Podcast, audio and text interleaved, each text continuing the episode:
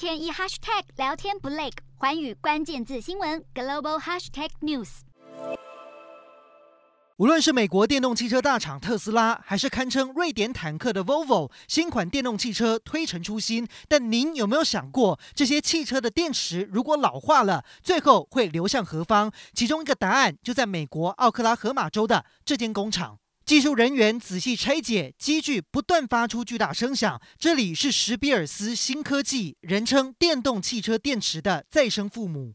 电动车电池的寿命在一般使用情况和气候下大约十二到十五年，而史比尔斯新科技直接从丰田、保时捷等车商或者原始设备制造商收到老旧电池，然后再把它们放到诊断系统检查电池的健康状况，再决定是否要修复到可运行的状态，重新制造到原厂标准，又或者翻新让电池再升级。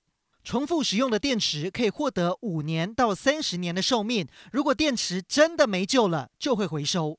电动车电池所需的矿物包括锂、钴、锰。镍和石墨等等，根据估计，二零五零年石墨、锂、钴的需求量将上升到百分之五百。但若让电池重获新生，就可以减少关键矿物的需求。美国科技公司估算，八九成的电池可以翻新，百分之五到百分之十则是进入回收。至于其他，则是让他们找到第二生命，也就是用于电动车外，像是太阳能板的储能。业者相信，循环经济能带来商机，也让电动车电。电池找到新生命。